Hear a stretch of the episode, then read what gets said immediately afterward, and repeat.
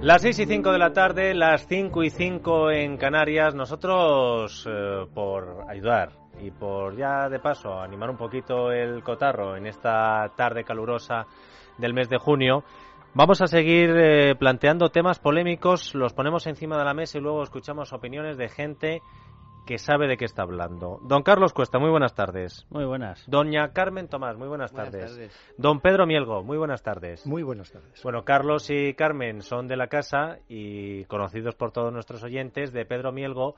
A lo mejor hay alguien que dice, bueno, Pedro Mielgo me suena, ¿no fue el presidente de Red Eléctrica Española? ¿No es una persona que sabe mucho de energía en este país? Pues efectivamente, es el Pedro Mielgo que hemos invitado al debate que tenemos hoy. ¿Cuál es el debate que tenemos hoy? Prospecciones de petróleo, sí, o no. Lo digo porque Baleares y Canarias tienen esa oportunidad para algunos, riesgo para otros. Enseguida vamos a entrar en materia, pero antes, por si la cosa se pone tensa y alguien eh, tiene ganas de echarse un cigarrillo, que sepan que tienen la oportunidad de dejarlo. Un poquito de Riempi, Nieves. Sí, es un método revolucionario que nos llega desde Japón porque gracias a sus boquillas vamos a dejar de fumar, no desde el primer día, vamos a dejar de fumar de una manera gradual y además lo vamos a hacer sin ansiedad. Solamente tienes que llamar a un número de teléfono si estás interesado por este método para dejar de fumar, 91-351-9989, 91-351-9989 o entrar en la web riempipe.es. Pues lo que entramos nosotros es en materia. La polémica viene de lejos y el conflicto entre el Gobierno de España y el de Canarias está tan enquistado que serán los tribunales los que tengan la última palabra. Tenemos que remontarnos al año 2001, cuando el Ejecutivo otorga un permiso de exploración a Repsol que es paralizado poco después por el Supremo por carecer del informe de impacto medioambiental. Trece años después, las posturas siguen igualmente enfrentadas, pero Repsol ha conseguido los avales y todo se presenta favorable para desarrollar su proyecto en Canarias. Todo menos la aprobación del Gobierno de las Islas y la contestación ciudadana que ya se ha echado a la calle en muchas ocasiones. El principal impedimento que las islas afortunadas dependen del turismo y que estas prospecciones acabarían con la principal fuente de ingresos de las islas. Paulino Riveros, el presidente de Canarias, y Antonio Brufau, el presidente de Repsol. No habrá profesiones en nuestras aguas. Por mucho que se empeñen, no van a haber profesiones en nuestras aguas. Nosotros vamos a invertir 350 millones de dólares en esta fase y 12.000 millones después. Oiga, ¿están tan sobrados en Fuerteventura y Lanzarote de trabajo? No nos vendemos los canarios por un plato de lentejas. que se olvide de la oferta eh, para comprarse voluntades en Canarias. Pues sí creo que el mundo nos mira atónitos, porque que alguien tenga las estructuras geológicamente hablando positivas, que tiene esta zona de Canarias. Y que el debate sea en si las queremos utilizar o no, por Dios. Y es que España es uno de los países de la Unión Europea más dependientes del petróleo y sin embargo somos el único país del mundo donde encontrar oro negro supone un quebradero de cabeza. Si todo fuese según lo previsto, se podría llegar a producir el 10% del petróleo que necesita nuestro país. El Gobierno central está dispuesto a seguir adelante con el plan. José Manuel Soria, Canario, ministro de Industria y Energía. España es un país que depende en un 99,8% en cuanto a petróleo de lo que importamos. Guerra de cifras y posturas que se ha trasladado también a la calle, protestas, manifestaciones, cadenas e incluso vídeos con nombres que ya no suenan del no a la guerra o el nunca más. Pilar Bardén, Alberto San Juan o Gaspar Llamazares. La prospección petrolífera en las costas canarias no es el dorado para los canarios. No arriesguemos la naturaleza por unos barriles de petróleo. La primera cata se haría a 3.000 metros de profundidad y a 61 kilómetros de la costa canaria, donde Marruecos ha autorizado ya prospecciones. Resol contempla una inversión de 12.000 millones de dólares en 20 años de producción.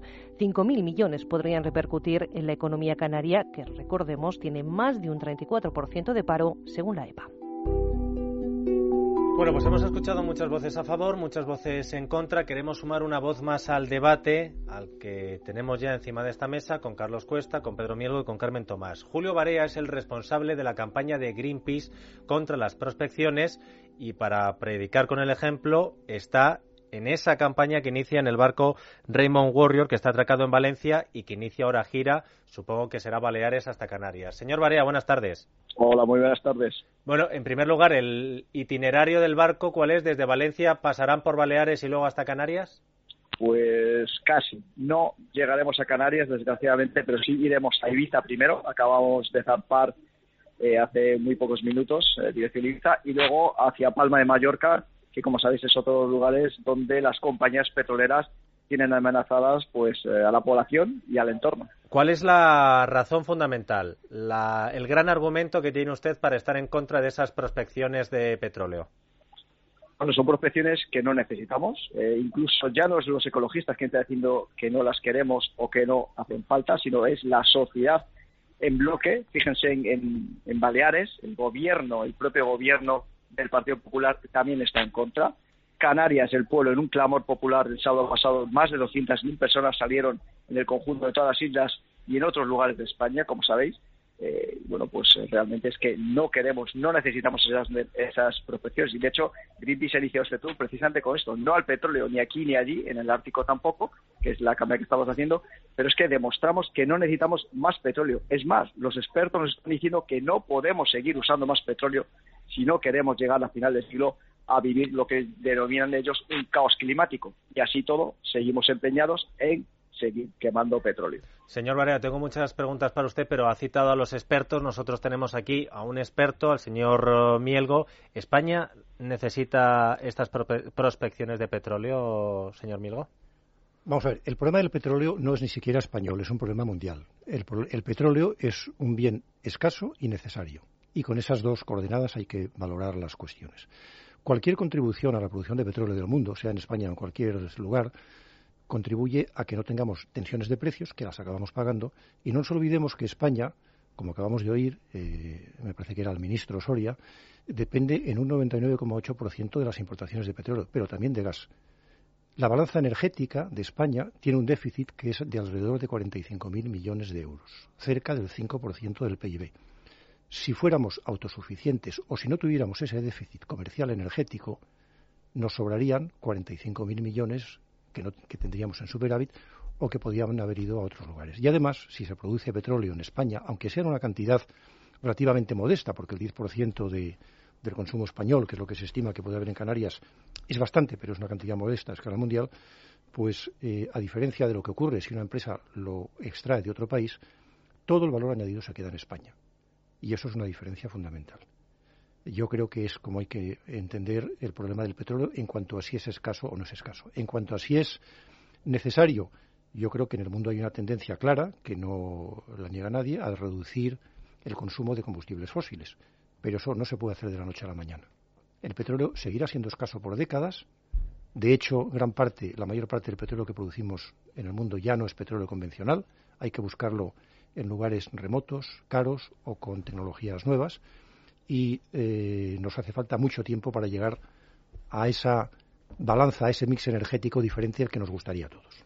Señor Barea, la mayor oposición que tienen ustedes contra estas prospecciones es mm, de primeras porque no les gustan o porque temen que pueda haber algún tipo de catástrofe natural. O si les aseguraran a ustedes, cosa que no se puede hacer, pero si pudiéramos viajar en el tiempo y decir, aquí no va a pasar nada, ¿ustedes no tendrían ningún reparo o tampoco?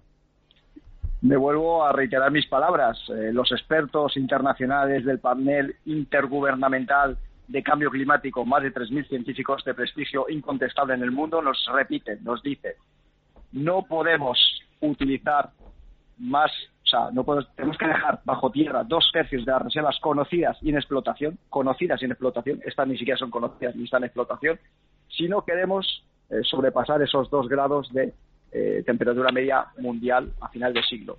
Esto es lo que nos dicen todas estas personas. Eh, mucho respeto para el respeto que tienen ustedes ahí. una pregunta a Resol. Resol, si llegara a encontrar petróleo y a sacar petróleo de aguas canarias, ¿lo cedería gratis a mitad de precio o a mejor precio que en el mercado internacional a España o lo vendería en el mercado internacional como es lógico y de ahí es de donde se surge España. En fin, eh, lógicamente es, como les estoy diciendo, les venderán al mercado internacional y España tendrá que comprar ahí. Pero otra, otra pregunta, otra pregunta. A ver, nos metemos con esta y luego seguimos con otra pregunta. A ver, Carlos. Sí, don Julio. Bueno, vamos a ver. Eh, las empresas se basan en que, en que obtienen algo a cambio de beneficios. Si la empresa no obtiene beneficios, se cerraría, nadie haría la prospección y nos quedaríamos sin el petróleo. O sea, yo esa es una premisa que de verdad, vamos a ver, es que el mundo ha funcionado así desde que es mundo. Si le quitas el beneficio a alguna empresa, ya me explicará usted quién es el que lo va a hacer. Pero para España tendría beneficio que encontrara Repsol petróleo en España, porque eso es lo que ha planteado pregunta se la traslado, esta pregunta se la traslado a lo que acaba de ocurrir con los yacimientos de vaca muerta en Argentina. ¿Tenía un interés los Kirchner en quedarse con los yacimientos o no lo tenían? ¿O es que estamos todos locos? O sea, si no tenían ningún interés en quedarse con esa situación estratégica, con ese yacimiento estratégico, ¿por qué han montado la que han montado? ¿Cómo no va a tener un país eh, eh, necesidad, deseo, ganas de quedarse con algo que le genera empleo? Oye, Canarias está con un 32,55% de paro. O sea, yo es que este debate se lo trasladaría a la gente que puede encontrar un puesto de trabajo allí.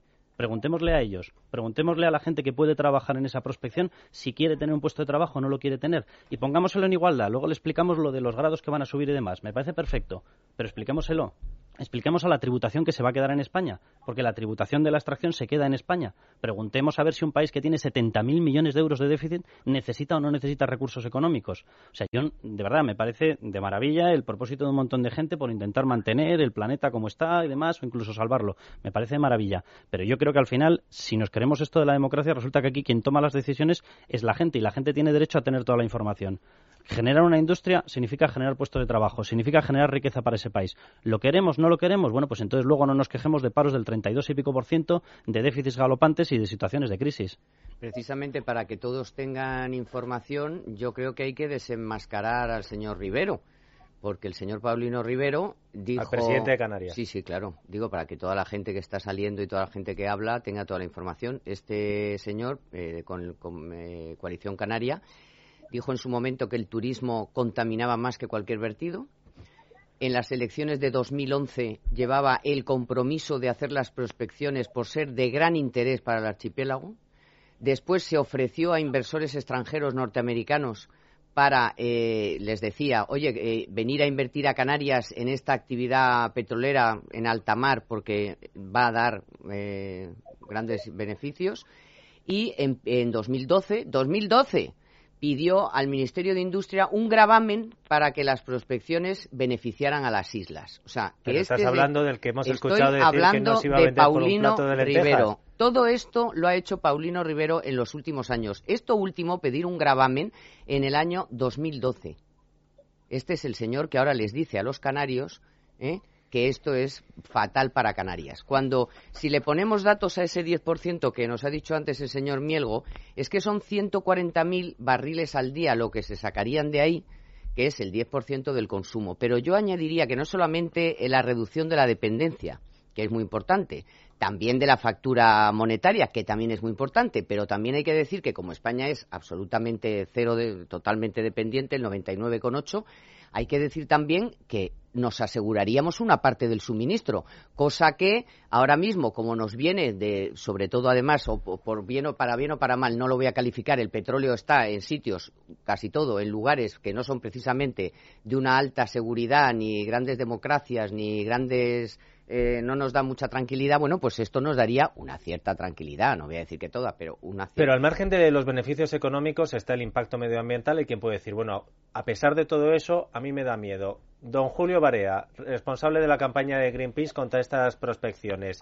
El Ministerio de Industria ha aprobado eh, el proyecto porque dice que el impacto medioambiental sería nulo. ¿Ustedes qué opinan?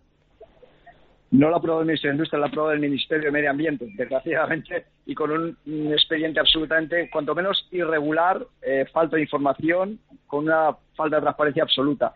Pero eh, quería matizar unas cosas eh, importantes que se han dicho aquí. A ver. podemos hablar de Paulino Rivero, pero podemos hablar también del ministro Soria, que es canario, también pues con intereses particulares en el tema.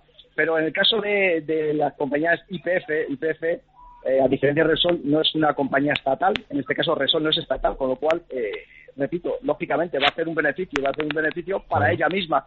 A nosotros nos va a dejar lo que le repercuta en la actividad industrial, muy poco. ¿Saben ustedes cuándo están pagando las compañías petroleras, entre ellas Resol, en toda España por las cuadrículas que tienen adjudicadas para eh, prospectar petróleo. ¿Sabe cuánto recauda el Estado por esto? ¿Saben cuánto es? Pero tú que estás reclamando que, que Repsol, euros al año. Pero estás reclamando que Repsol sea una ONG, sea una ONG o no, o sea, si Repsol fuera, si Repsol fuera una ONG, ya no te parecería tan mal.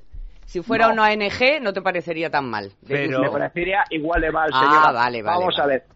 Esto es, nos están engañando, nos ponen los empleos por delante. El señor Brufao llegó a Canarias a decir que iba a crear 52.000 puestos de trabajo. Eso es, vamos, no tiene más de 26.000 puestos de trabajo en todo el mundo. Pero hay una, cosa, hay una cosa que yo no entiendo, Julio. Ahora mismo la producción de ese petróleo de Repsol, porque no se han ah, empezado con esas prospecciones, es escasa. Eh, podemos decir si, eh, si cero, eh, si por cero tendría que tener 70.000 euros, pero em, si no es negocio o es negocio, eso ya dependerá del éxito que tenga la prospección.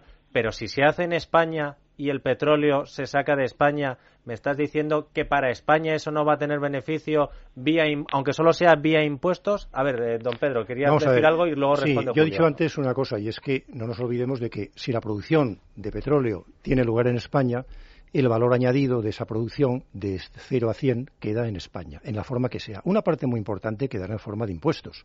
Otra parte muy importante quedará en forma de regalías, porque es que alguien se piensa que el petróleo que saca Repsol o Shell o Exxon de otros países no le paga al gobierno correspondiente unas cantidades muy altas y que se queda con una parte cada vez más pequeña, porque esto ha ido desde los años 50, 60, ha ido disminuyendo lo que se queda en la compañía, el valor añadido quedaría en España.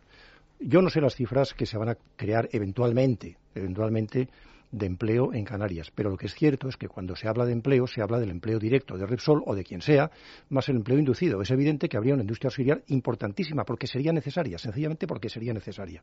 Y no se puede tener una extracción de petróleo, si llegara a extraerse, en aguas de Canarias, sin una industria auxiliar. No podíamos tener la industria auxiliar en Brasil o en Noruega, habría que tenerla en Canarias.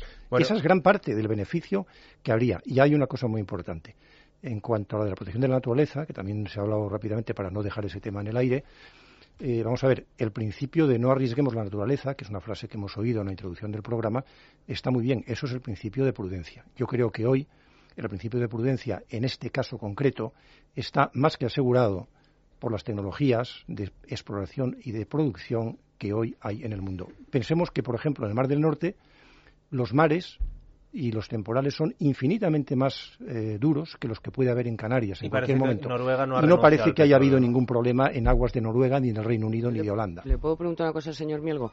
Eh, también se está engañando bastante a la gente con la distancia a la que se van a empezar estas, que ni siquiera ahora son prospecciones, tengo entendido. Lo que se ha autorizado es a un sondeo Sí. para Bueno, ver se llaman- si... Sí, prospección quiere decir un sondeo. Que prospección Un quiere decir un sondeo. sondeo. Es decir, que Es- no no que estamos hablando de producir. a sacar La petróleo. extracción es cuando ya la lo saca, extracción ¿no? es otra fase que requiere otras autorizaciones. Y que Estamos hablando de 61 sondear kilómetros. para saber lo que hay. Bueno, pues a, a propósito de los se ha 61 dicho a kilómetros, porque estamos hablando, y Julio va a estar en la zona de Baleares, que es una zona turística, estamos hablando de Canarias, que también es turismo, de si esto puede perjudicar al turismo. En opinión de Greenpeace, estas prospecciones de llevarse a cabo ya las extracciones con la plataforma, ¿podría perjudicar al turismo de Baleares y de Canarias, Julio?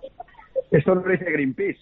Los siete mayores operadores de turismo de las Islas Canarias, Alemania, Finlandia, Noruega, Estonia, eh, Dinamarca, bueno, que llevan el 80% del turismo a las Islas Canarias, han escrito al Ministerio para decirle, si ustedes autorizan estas prospecciones, esto repercutirá seriamente en nuestro negocio. Quiere decir que muchos de los turistas que vienen actualmente a Canarias a disfrutar de su medio ambiente y sus playas y sus entornos y de sus aguas maravillosas van a dejar de hacerlo. Y esto, repito, no lo dice Greenpeace, lo dicen los empresarios hoteleros y de la industria turística de Europa. En fin, No, hmm, yo no. no sé cuántos datos más queremos para cargarnos efectivamente la industria eh, que tiene futuro, la industria que realmente da de comer a nuestro país, que es el turismo. Vamos a apostar por el petróleo. Don Vamos Julio, a cargarnos eh. el, pet- eh, el país. No hay ningún problema, hombre. Y Don esto Julio, yo- Repsol. Cuando hay un accidente, Resol pagará los gastos como ha pagado BP en el Golfo de México, Don Julio, como de se ha todas pagado formas, el tema del Prestige, sí. en fin. Don Julio, si me digamos. deja, si me deja hacerle una, una apreciación, hombre, porque me llama bastante la atención que el argumento contra Repsol es que es una empresa privada y cuando la cuestión es defender... Una multinacional Sí, pero me- me déjeme, ¿eh? déjeme A ver, terminar, Carlos, termina. don Julio. Eh, es, el argumento es que es una empresa privada y cuando resulta que el argumento es defender el turismo no importa que sean empresas privadas. Me, me llama un poco la atención. Vamos a ver, yo creo que aquí el que tiene que evaluar esto es quien tiene la responsabilidad concedida por todos los españoles para buscar el mejor objetivo y el mejor rendimiento económico de un país. Usted, lógicamente, está hablando en defensa de unos intereses. Pedro Mielgo está hablando en defensa de los otros intereses. Yo, perdóneme que le diga, pero de quien más me puedo fiar en este tipo de cuestiones es de quien usted está desautorizando y diciendo que es que el Ministerio de Medio Ambiente ha hecho un informe totalmente opaco, totalmente no sé qué. Yo lo único que sé es que quien tiene la responsabilidad de generar empleo en Canarias y se la juega electoralmente allí es el gobierno. Quien tiene la responsabilidad de cuadrar el déficit es el gobierno. O sea, si de veras lo que usted dice es que nos vamos a cargar la industria del turismo sin encontrar absolutamente nada a cambio, tendría que ser un auténtico psicópata el gobierno que tomase esa decisión. Bueno, quiero decir una cosa. Habíamos invitado a Paulino Rivero para que, eh, tiene la misma opinión que Julio Barea, estuviera también en este debate. últimamente, la tiene últimamente. Que los desde, últimos meses. Que desde hace un año y medio tiene la misma, la misma opinión que Julio Barea, que Greenpeace, pero no ha podido hoy estar con nosotros, ni tampoco el responsable del Cabildo. No ha querido participar en este debate. Pero hay una duda que yo tengo y es, ¿por qué algo que no se ve desde la playa perjudica al turismo? Vamos a ver, eh, para empezar, eh, mm, lo del perjuicio al turismo que alegan los operadores, los operadores, es una alegación lógica. El que defiende un interés, pues se alega en función de su interés, aunque sea exagerando. Yo no entro en si es exagerada la queja o la carta que han escrito, pero es lógico que hagan eso. Lo que no podemos hacer es tomar esa alegación en defensa de un interés como un argumento de autoridad, porque ni es argumento de autoridad, sino de un interés concreto, ni es un argumento científico porque no hay ningún argumento científico en esa carta. Es decir, que repercutirá seriamente, bueno, ya lo veremos. En segundo lugar, está a una distancia, los puntos de prospección, aunque todavía están por determinar dentro de las cuadrículas, están a una distancia considerable de las costas de Lanzarote y de Fuerteventura. Tercero, si ocurre un accidente, cosa harto improbable, las corrientes en esa zona lo llevan en dirección contraria, llevarían el vertido en dirección contraria, cosa que parece que nadie ha dicho en público desde hace mucho tiempo. Esto se ha dicho, pero parece que nadie lo recuerda cuando llega el momento. Otra cosa es que fueran en dirección a Fuerteventura. Esa es otra cuestión. Pero eso sería una cuestión probablemente no para prohibir las prospecciones, sino para imponer condiciones ambientales más, rigurosas que las que se están exigiendo, que ya son bastante rigurosas, como se hace en el resto del mundo. Eh, a mí me parece muy bien que hablemos de un vertido en el Golfo de México. ¿Cuántos ha habido significativos en los 125, casi 130 años de historia que tiene la industria del petróleo en el mundo? Bueno, vamos a dejarle que siga con. No sé, ¿cuándo partís, eh, Julio, camino de Baleares? Pues ahora mismo el barco eh, va rumbo a Ibiza, eh, como os he contado antes. Estaremos hasta el viernes por la tarde y el sábado y domingo estaremos en Palma de Mallorca. Bueno, pues te quiero agradecer tu presencia en este debate. Si quieres decir algo más, tú que nos has atendido desde el teléfono y es más difícil que estar en el estudio, este es el momento, Julio. Bueno, pues simplemente daros las gracias por poder intervenir y sobre todo plantearos eh, lo siguiente. Eh, nadie se le ocurriría seguramente autorizar unas prospecciones de este tipo en las Islas Galápagos, que todos conocemos como emblema de la biodiversidad a nivel mundial. Bueno, pues las eh, Islas Canarias tengo que decir que son como las Galápagos de Europa, aunque estén en África, porque además de las especies y biodiversidad que allí habitan, es uno de los cinco lugares del mundo donde se produce un fenómeno que es de afloramiento es precisamente en esa zona unas protecciones. Julio Barea, muchas gracias. Oye, ¿me dejas hacerte una maldad? Por supuesto. ¿El barco de Greenpeace, el Rainbow Warrior, es velero o funciona con combustible? Velero y funciona 95% de su tiempo a toda vela. Los motores son eh, biodiesel y son también híbridos y funcionan con electricidad. Efectivamente, es el barco seguramente de los más sostenibles que están sucando ahora mismo los mares. Pues espero que sople el viento, porque yo me hice un Valencia-Baleares en velero y tuvimos que llevar el 95% del tiempo el motor puesto, ¿eh? porque las no, porque no teníamos remos. Bueno, pues ahora mismo va a toda vela, no se preocupen. Lo que sí te deseo es una buena travesía. Muchas gracias por haber querido participar en el debate. Hasta luego. ¿Creéis que la presión de eh, no sé si operadores, eh, ONGs, manifestaciones, va a cambiar algo. El Partido Popular del País Vasco en contra de Garoña, el Partido Popular de Baleares en contra de las prospecciones. Eh, ¿Creéis que finalmente se van a llevar a cabo o que a golpe de titular y de manifestación va a recular? Yo espero que no, porque entonces, quiero decir, para que hay un gobierno que tiene mayoría absoluta y que tiene una política decidida, claro, es que entonces ya si, si, si lo creyera de verdad, es que dices, pero bueno, entonces, pues que no gobierne el gobierno y que se gobierne en las plazas y salga la gente a las calles con las pancartas y lo que digan las pancartas. Pues entonces en eso, en, el, en la monarquía o la república, pues en todo ya la que salga se, se, gobierne desde, la, desde las calles. A ver, pues yo, este sistema, vamos a ver, tú tienes un gobierno y le votas, eh, uno para que te gobierne y dos para poderle pedir eh, responsabilidades y luego no funciona el tema. Eh, le vamos a pedir luego responsabilidades si se mantiene el paro del 30, 30 y pico por ciento, se lo vamos a pedir las responsabilidades a Greenpeace por no haber generado los puestos de trabajo. O sea, yo es que este tipo de, de historias me parecen surrealistas. Ahora, que qué va a hacer el gobierno, no lo sé. Porque después de ver el espectáculo de Garoña, ver a todo un Partido Popular, lo que fue el Partido Popular en el País Vasco, votar en contra de una nuclear cuando tenemos un 99,7% de dependencia de hidrocarburos en España, y unirse a una propuesta trasladada por el Partido Socialista, por PNV, a la que se suma Bildu y verles votar eso, o lo que ha comentado este, esta misma persona de Greenpeace, lo que pasó en Baleares. A ver, eh, señor Mielgo, no, imagínese usted eh, montado en una Zodiac, en una lancha, con un altavoz, haciendo lo que se llama el asalto de Greenpeace al, al Rainbow Warrior y tiene usted el momento para convencer a los de Greenpeace de que las prospecciones benefician sobre todo a España a España como país, ¿qué les diría? Les diría que España será un país igualmente amigo del medio ambiente, exactamente igual, que será un país eh, más libre en el sentido de que tendrá menor dependencia del petróleo, que las Islas Canarias tendrán más empleo cualificado, porque desgraciadamente el turismo es un sector muy importante para la economía nacional y para la de Canarias y la de Baleares, pero la inmensa mayoría del empleo en ese sector es poco cualificado. Y le diría que eh, la tecnología hoy permite dar soluciones a muchos problemas que nos pensamos o nos imaginamos que son irresolubles y tienen soluciones bastante sencillas. ¿Y los operadores eh, turísticos van de farol? Los operadores de turismo yo creo que hacen su papel y yo creo que en gran parte, si va la expresión, van de farol. Porque no es para tanto. Y con el tiempo veremos que no es para tanto.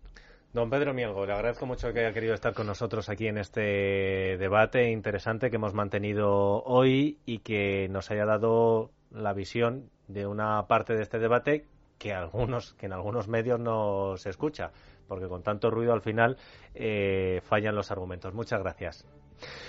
Eh, hablando de turismo, que ustedes quieren hacer un curso de turismo para en este sector encontrar empleo, pues ahí tienen Aprendum. Un máster, Dieter, un máster en empresas turísticas y hoteleras, porque como todos sabemos, y lo acabas de decir, el turismo puede llegar a ser la principal fuente de ingresos en determinados países y en determinadas empresas. Desarrolla tu carrera profesional en el ámbito turístico y ofrece a las empresas una perspectiva profesional con este máster online, empresas turísticas y hoteleras, que oferta ahora mismo Aprendum por 149 euros en lugar de 1.800 euros, que se dice pronto. Más información en cursos.libertadigital.com. Por cierto, que me dice Sandra que ha llamado muchos oyentes eh, para dar su opinión sobre lo que estábamos hablando. No podemos escucharlos a todos, pero ya que hemos hecho un pequeño resumen, si le parece, don Pedro, antes de irse, escuche lo que han dicho los oyentes de radio. Yo estoy a favor de las prospecciones en Canarias del petróleo.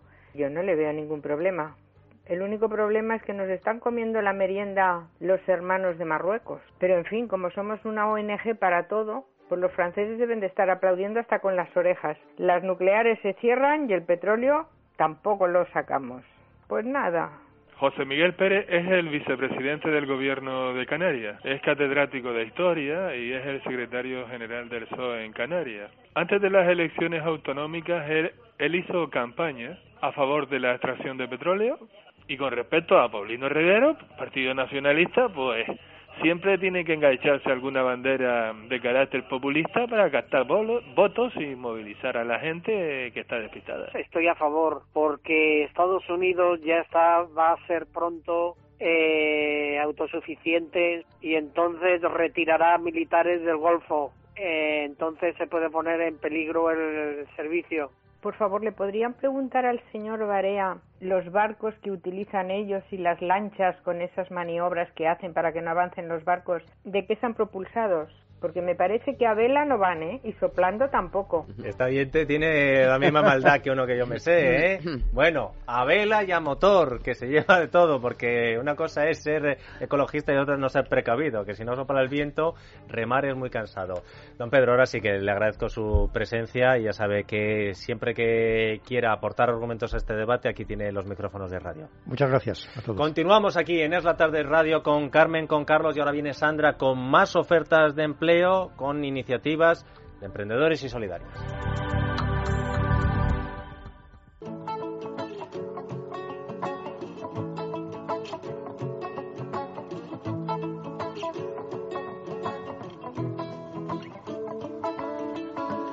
Caminando hacia el final del túnel, voy buscando aquella luz que me cure y me asegure que tarde o temprano llegar esto no es eterno. Las 7 menos 20, las 6 menos 20 en Canarias, continuamos con Carlos, con Carmen y con Sandra. Vamos a escuchar a nuestros oyentes, pero antes, hablando de escuchar, recordamos al patrocinador Agaes. Pues sí, porque nuestros oyentes, que son oyentes de radio, saben lo importante que es el oído. Tan solo necesitan escuchar tres o cuatro palabras para reconocer que quien les habla es, en este caso, Dieter Brandau, luego Carlos, luego Carmen. Y gracias al oído, lo cierto es que reconocemos a las personas, nos comunicamos y tenemos calidad de vida. Por eso, les animamos a revisar cada año su audición en GAES. Es un servicio gratuito y le van a atender profesionales especializados. Solo hay que llamar al 902 026 024 902 026 024. Para Carmen, para Carlos, para los que formamos parte de este programa, eh, lo primero son los oyentes. Y por eso, antes, oye, que llama gente para participar en el debate, paramos máquinas, oye, antes de terminar, escuchamos a los oyentes. Porque lo que ustedes nos cuentan nos interesa mucho. Pero es que si encima nos llama gente, oyentes de este programa, diciendo, estoy en el paro y quiero trabajar, entonces ya no es que les abramos los micrófonos, sino las puertas de nuestra casa. Soy Esther Morales eh, y tengo una experiencia profesional de más de 23 años dentro de la rama de la Secretaría de Proyectos y Dirección, sobre todo en empresas de ingeniería. Mi nombre es eh, Joseba. Yo tengo 60 años ahora mismo y concretamente, bueno, necesitaría una pequeña ayuda al mes, ¿no? A ver, en cualquier tipo de trabajo que tengan ustedes disponible. Eh, yo estoy jubilado, entonces, ¿qué es lo que pasa? Bueno, sería una cosa extra y, bueno, pues para tener un poquito más para la pensión mía. Yo he tocado todos los ramos menos hostelería. Pues si usted tuviera alguna oferta de trabajo para la gente que nos acaba de dejar este mensaje, gente que como se acaba de escuchar, ganas de currar no les faltan, pues nos pueden enviar cualquier tipo de oferta para que nosotros se la traslademos, les pondríamos en contacto, encantados de mil amores, a al final del túnel arroba eslatarde.com. Nosotros buscamos entre lo que hay y de esas ofertas, ¿qué destacamos esta semana, Sandra? Pues mira, por ejemplo, ahora que llega el verano, Disneyland va a seleccionar en Madrid a 100 jóvenes para trabajar en París. La audición será el próximo martes, de aquí en una semana. Y ojo, porque los candidatos deben ser mayores de edad, hablar inglés o francés tener una altura comprendida entre 1,37 y 1,94 y tener un buen nivel de baile. La cita será a las 10 de la mañana en los teatros del canal y los interesados tienen que ir vestidos en chándal y zapatillas de deporte, llevar su DNI, un currículum y un bolígrafo negro.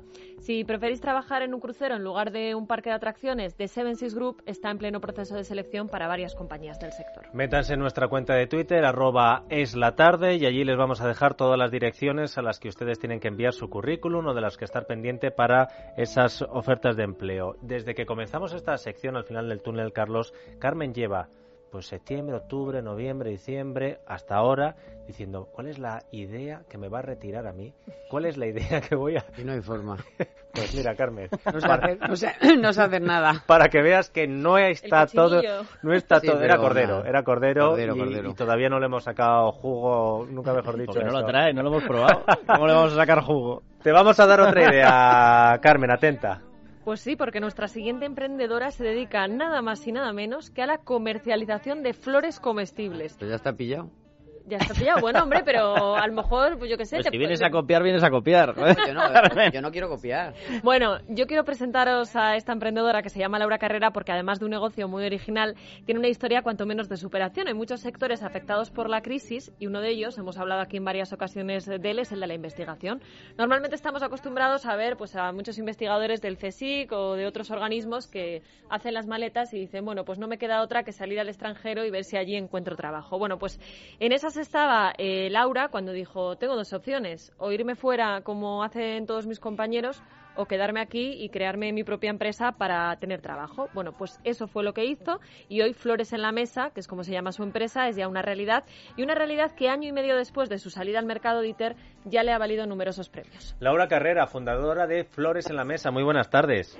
Buenas tardes. Bueno, nos lo tienes que explicar. ¿Qué es esto de flores comestibles? ¿Cómo es tu negocio? ¿En qué consiste?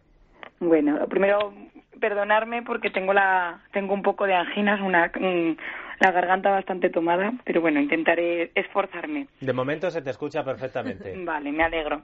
Pues nada, Flores en la Mesa surgió hace, como habían dicho, bueno, la idea empieza hace tres años. Yo trabajaba en, en ciencia, en el CSIC, trabajaba con flores, hice mi tesis en biología reproductiva en frutales y bueno, entonces no, no me comía las flores, entonces solo las mirábamos al microscopio y, y hacía estudios de, de biología molecular. Pero bueno, lo ha explicado muy bien eh, y, y ha comentado pues eso, que llegó un momento en que tenía varias opciones, ¿no? Que tenía el camino pues pues tenía que tomar un, un, un- un destino y el que la- las opciones que me planteaban eran bastante pues se quedaban bastante pobres no el irme al extranjero tenía me- justo me quedé embarazada y estaba así como un poco. Entonces siempre me habían rondado ideas empresariales y una de ellas eran las flores comestibles. Y empezó todo como como un poco de un juego. Pues eh, vamos probando llevaba flores comestibles a restaurantes trabajaba con algún cocinero hasta que un día me presenté a una feria de estas de inversores que, hay, que se hizo aquí en Zaragoza, en, en Zaragoza Activa, que es un- como una oficina de empleo, y, y me presenté y gané el primer premio. Entonces, fue a raíz de eso que yo creo que me creí la idea, ¿no? Que dije, uy, pues a ver si va a ser, va a ser buena, ¿no? Y poco a poco pues la he ido desarrollando y, y hasta hoy, hasta la, hasta Laura, pero, pero esto, o sea, son, son flores. Eh, las pones en un plato. te- es- es- A ver, sí, ¿está a bueno en la mesa tenemos, o sea, lo que trata Flores en la mesa es de poner en valor productos botánicos que no están que, que no están puestos en valor, ¿no? Que están pues o desaprovechados o infrautilizados. Pero están ricas Y estas flores, ¿eh? son- están buenísimas. ¿Ah, sí? O sea, mi, mi historia comienza cuando me comí una begoña. La begoña que tiene tu madre o tu abuela Sí, en sí, casa. sí, sí, sí.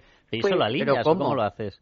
Nada, esas flores eh, tenemos dos líneas. Una línea es en fresco, o sea, tal cual como las cogemos de la planta, simplemente que yo he cambiado el uso. Las flores normalmente ornamentales tienen pesticidas, tienen fungicidas, les echan una serie de químicos, pues nosotros hemos cultivado las flores para uso comestible. O sea, totalmente respetando pues a la naturaleza y a su a su propio mm, eh, día a día, ¿no? O sea, las flores van pues eh, las recolectamos por la mañana. Tenemos varios agricultores que las, las cultivan alrededor de Zaragoza, que es donde estoy, y nos las traen al obrador. Y luego las servimos a, a restaurantes. Entonces ellos, cada uno de los restaurantes utilizan diferentes flores para diferentes platos. Hay flores que acompañan mejor a, a una tapa, a flores que mejor para un pescado, para un postre, para una ensalada. Por O sea ejemplo, que la habéis, flor habéis conseguido ir más allá de lo que era los pétalos, que eso sí lo, lo, lo he visto en ensaladas y tal, que queda muy Sí, bonito. bueno. Luego no sé quién se lo comía y quién no, eso ya es otro tema. Digo, Realmente por- el mundo de la flor comestible no es no, no me lo he inventado yo, ¿no? Ya lleva bastantes años. No, pero esto va me- más allá de lo que es solo el pétalo, ¿sabes? Que te come la flor Creo entera. que, creo que hacen unas flores caramelizadas. Eso es. Con las que hace maridajes estrella también. que se han hecho famosas en Zaragoza más que el Real Zaragoza. ¿O no, Sí, Laura? Muy bien, muy bien.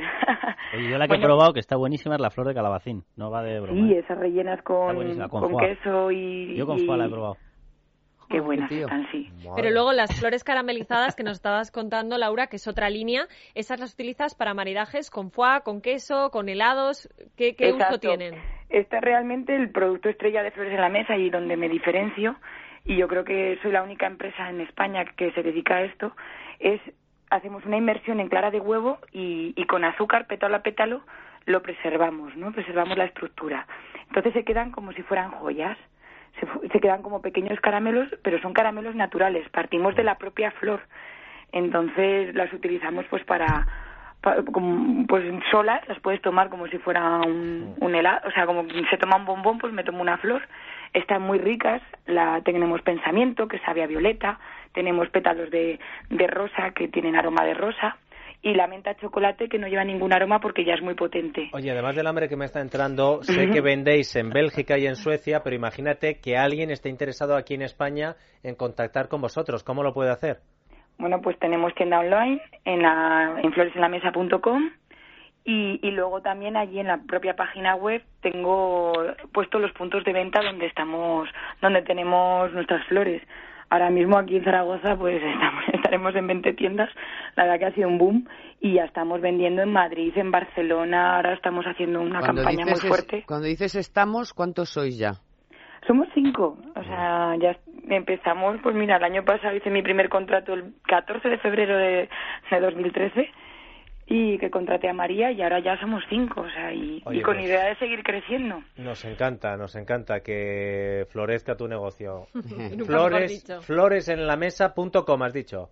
Sí, sí, sí. Pues eh, ahí, ahí quedamos pendientes. Laura, y cuídate esa garganta. Un beso fuerte. Muchas gracias. Este es un negocio natural y no nos fastidia las prospecciones. Te digo. Seguro que le encuentran algún pero. Sí. No, arrancar las Sí, flores, pero no pobres flores. Caramelizarlas, ay, Pobres por flores. Dios, en fin. Bueno, vamos con alguna iniciativa solidaria que destacar, pero antes, alguna oferta de empleo. A ver, por ejemplo, ADECO ofrece, eh, ofrece empleo a 100 comerciales, 50 para trabajar en una gran entidad financiera en Madrid y otros 50 para una importante ONG en sus sedes de Salamanca y Segovia. En ambos casos se pide a los candidatos experiencia comercial mínima de un año y en el caso de la entidad financiera formación mínima de grado medio. Llega el verano, mucha gente aprovecha para hacer el camino de Santiago, o una parte. Bueno, pues nuestro siguiente invitado ha iniciado el conocido camino mozárabe, 1150 kilómetros que separan la Catedral de Jaén de la de Santiago de Compostela. Objetivo, recaudar fondos para el Banco de Alimentos. Emilio Revuelta, buenas tardes. ¿Qué tal? Buenas tardes. ¿Por dónde vas y qué tal vas? Estoy en Alcaracejos, que es un pueblo de la provincia de Córdoba, y voy bien, ahí voy tirando. ¿Cuánto llevas ya? Llevo ocho días y unos 200 kilómetros he hecho hoy. ¿Y cuánto te queda en días, más o menos? Pues 33 etapas. Lo que pasa es que como tengo tres o cuatro días de margen y yo no estoy muy acostumbrado a andar, me han dicho que sería bueno que alguna la partiera para. Perdona, ¿has para ir dicho que no estás acostumbrado a andar? Que va, que va, que va. Ni soy senderista ni nada. Pero nada entonces- por ahí para hacer el camino, pero no, no suelo salir yo mucho por el monte. Lo que eres entonces es una buena persona, Ya porque hacerse todo esto para el Banco Un de poco Alimentos... loco. ¿Cómo te podemos ayudar? ¿Cómo pueden ayudar los oyentes, Emilio? Pues mira, eh, contacté con el Banco de Alimentos de Jaén y ellos tienen una- un número de cuenta. El número de cuenta está en una página web que he creado donde voy contando el camino y donde pueden donar. Si queréis lo digo. Sí, hombre, sí, Bueno, la de página es- web de es eso se trata. ibayodeperegrino.es. Repítelo, perdona. ibayodeperegrino.es. Ibayo. Ibayo con Y, Ibayo Sí. de peregrino.es, ¿no? Punto es, efectivamente. Y ahí aparece el número de cuenta. Oye, o también sí. en una oficina del, del BBVA pueden hacer la donación. Bueno, y si no, que entren en nuestra cuenta de Twitter, arroba es la tarde, Claro. porque ahí vamos a poner todos los datos y también un seguimiento. No es que nos hayas dejado preocupados, pero hombre, 1150 kilómetros, si no estás acostumbrado a andar, Emilio, por favor, qué ánimo. Nosotros te vamos a ayudar dándote ánimos, ¿eh? Iba yo Pues de peregrino. Mira, hasta Carmen Tomás te canta un poco. Iba yo de peregrino. Hala, Arza. Qué Emilio, tío. muchas gracias. Un abrazo fuerte y mucha No, fuerza, ¿eh? Qué tío. Muy bien, Calcetines, muchísimas gracias. Un saludo. Bueno, este hombre, este hombre sí que necesita energía y no los jugadores de la selección española, porque para llegar desde Jaén hasta Santiago de Compostela, un poquito de Iberdrola, Luisete. Por el mar que a mi vida entregas, por el sueño y la fe, porque solo soy sentido si te vuelvo a ver. Porque quiero adorarte siempre y siempre te esperaré, por llenar de luz, de luz mi suerte yo. Y yo te seguiré. Bueno, pues esta que estáis escuchando es Buena Energía, la canción que Iberdrola y Maldita Nerea han creado para llevarle toda nuestra buena energía a la roja. Iberdrola ha recogido toda esa energía que tiene este país, desde la energía de los bosques, de los mares y hasta los latidos de los corazones de los aficionados, para inspirar esta canción y devolverle toda nuestra buena energía a los jugadores en el Mundial de Brasil. Así que nada, toda nuestra buena energía con la roja. 150 kilómetros, Jaén Santiago de Compostela no está acostumbrado a andar. Me ha dejado impactado Emilio. Sandra, le tenemos que hacer seguimiento. ¿eh? Sí, sí, Todos los días le llamamos, eh, no solo para preguntar qué tal está, sino para animarla. El pobre me decía. Para reíros de... No, no, no, no, no, no, no, no. El pobre me decía esta mañana que le esperaba encontrarse a alguien por el camino. Oye, es que también lo fuera a hacer, así se le hacía más llevadero. Hombre, un Jaén Santiago de Compostela andando no hay muchos. A lo mejor cuando vaya ¿eh? llegando ya un poco más para arriba se encontrará. donde hay una tienda por ahí, ¿eh? un decathlon para que se compre un patinete que Y- le va a ir mejor. Y vayodeperegrino.es. Esto, fíjate, no se han hecho, pero este lo ha hecho, fíjate, por lo menos andando. Eh, Hay otros que van en barco.